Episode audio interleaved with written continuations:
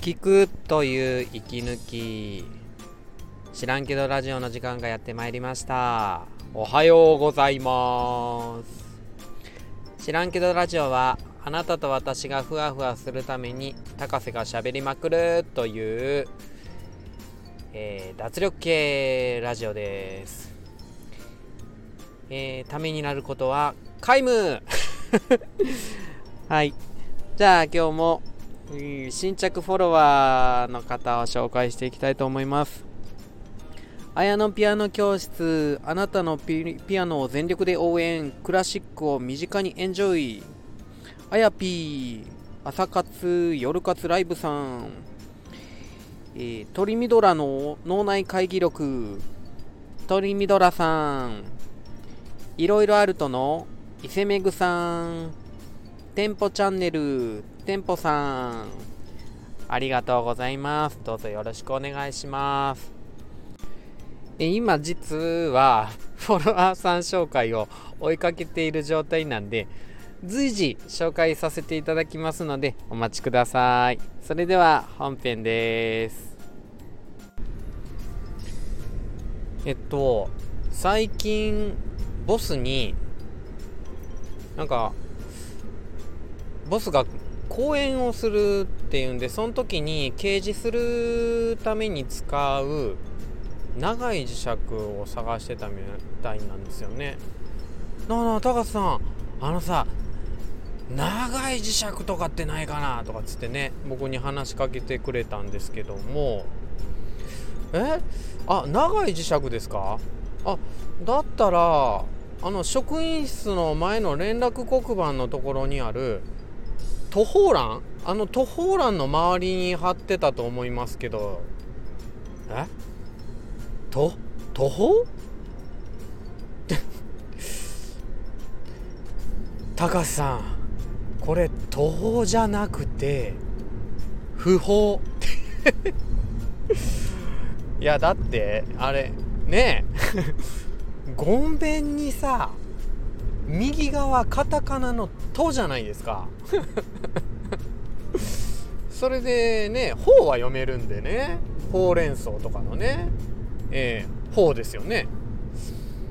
右側「と」やからねえ不法なんてねあそういえば将棋の歩の裏って「と」って書く。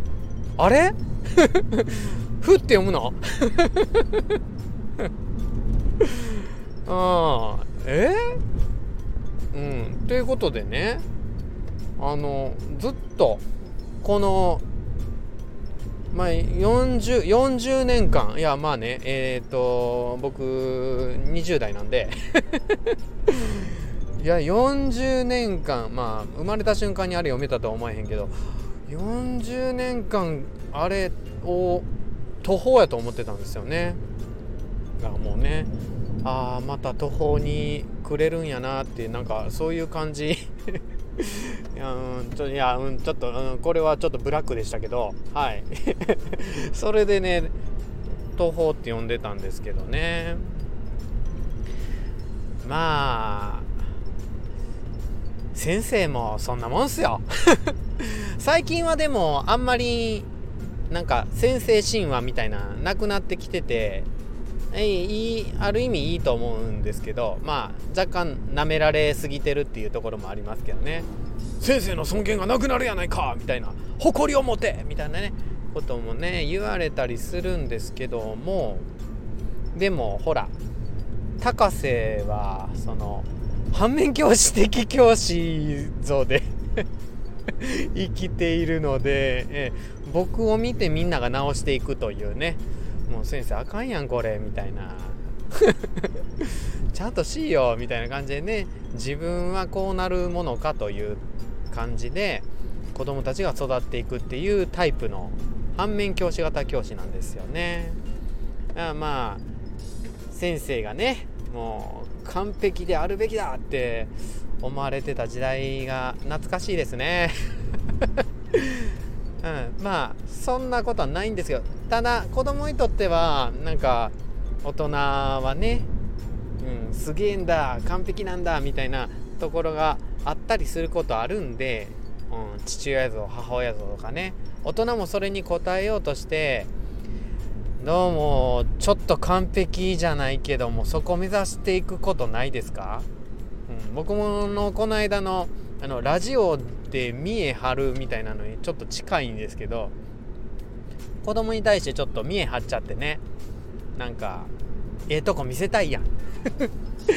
もういいとこ見せたいやん。だからそれでちょっと完璧目指してたりねすることもあるし自分の人生に対してもちょっと完璧さを求めちゃうこととかありますよね。もうすげえちっちゃいところで言うと iPhone の、うん、スマートフォンの傷が許せないみたいなね。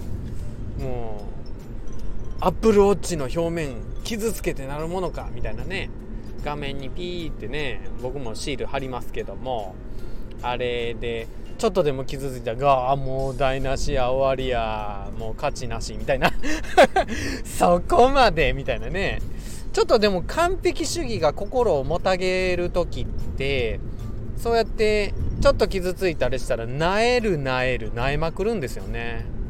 うん。これがねどうも 心をふわふわにせんなーっていう感じしてるんですよね。完璧主義。もうねもう僕の話ばっかりで悪いんですけど職員室のね机片付いてない。うん。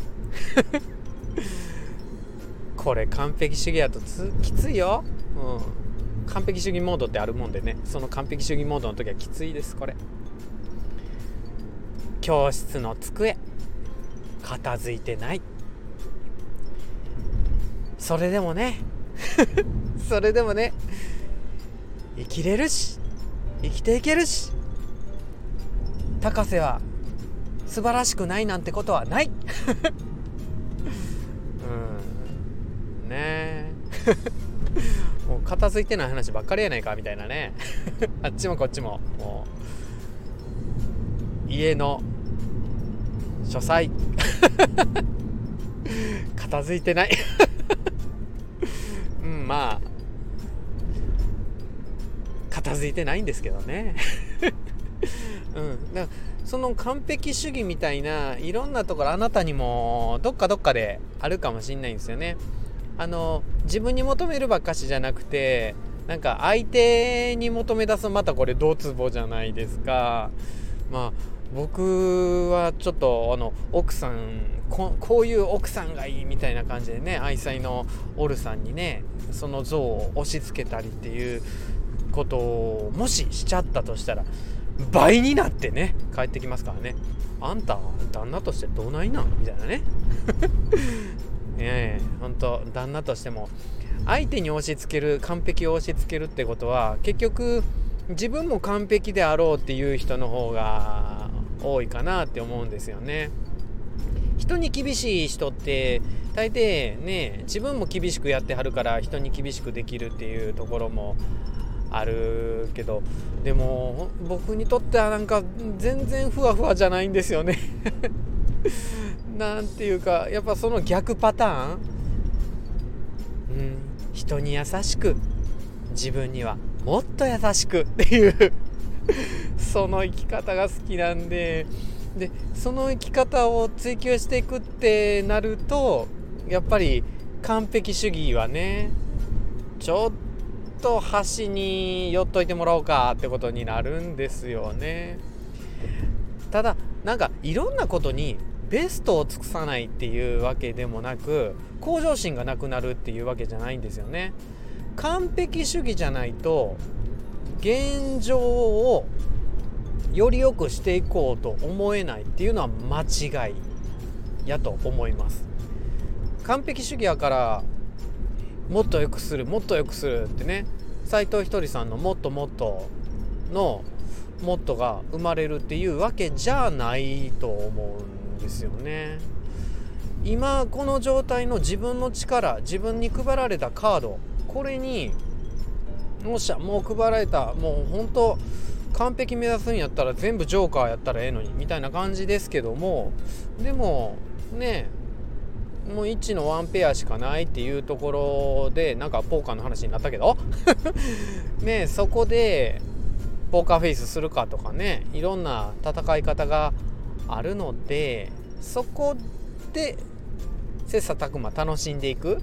よっしゃこのカードで今遊んだるみたいなめっちゃ楽しんだるっていうのは全然完璧主義じゃなくてもできることやしそっからねベストは尽くせるので、うん、現状に満足するっていうところの行き過ぎると確かに向上心はなくなるかもしれないですけど満足してるけどもでも今できることをやるっていうことでどんどん成長していけるとは思うんで逆のね極み？完璧主義みたいなところで自分を苦しめるのはちょっと今日やめてみませんか？みたいなね。ふわふわじゃないですか？うん。ちょっとなんかいらんこと起こってもね。はいはいって。完璧なんてないしな。あるある。そんな失敗あるある。みたいなね。自分に優しく。でね相手が失敗したりね、子供がガッシャーンってね食器給食の食器ガーンって倒しちゃってもね、うん、部下がね、うん、印刷裏表にせず表釣りしちゃって「神代!」みたいなね 思うとね「あるある。そんなことあるある」っつってね。はい。人に優しく自分にはもっと優しくで完璧主義捨ててみてはいかがですか？みたいなね。ちょっとでも今日の話があなたにとってふわふわできたらいいんですけどまあ知らんけど。いやいや。はいじゃあコメント返しの時間です。えー、1月17日の収録なのでそれまでその朝までについたコメントへの、えー、お返事していきたいと思います。えー、サッピーさんサッピー。はいつもありがとう。えー、スタイフ収録方法徹底比較。あなたはどの方法へのコメントです。4番がダントツいいね。番組名アイデアホイホイから戻したの？はいそうなんですよね。戻したんですよ。なんていうか。うん知らんけどの方が自由に語れそうな感じしてアイデアホイホイからちょっとね戻しましたあの必ずなんかアイデアをホイホイしていかねばならぬかなみたいなね ところがきつくてなんちゃって、うん、知らんけどの方が楽そうっしょええうん。あ、で、サッピーは4番がいいんやね。パワービーツプロで録音したバージョン。今度やってみようかな、それで。うん。じゃあ収録パワービーツプロでもやってみたいと思いますね。はい。コメントは以上です。じゃあ、知らんけどラジオもこれで終わりにしたいと思います。えー、皆さんのフォロー、そしてコメント、えー、いいね、とっても喜んでます。いつもありがとうございます。それでは、良い一日を。バイバーイ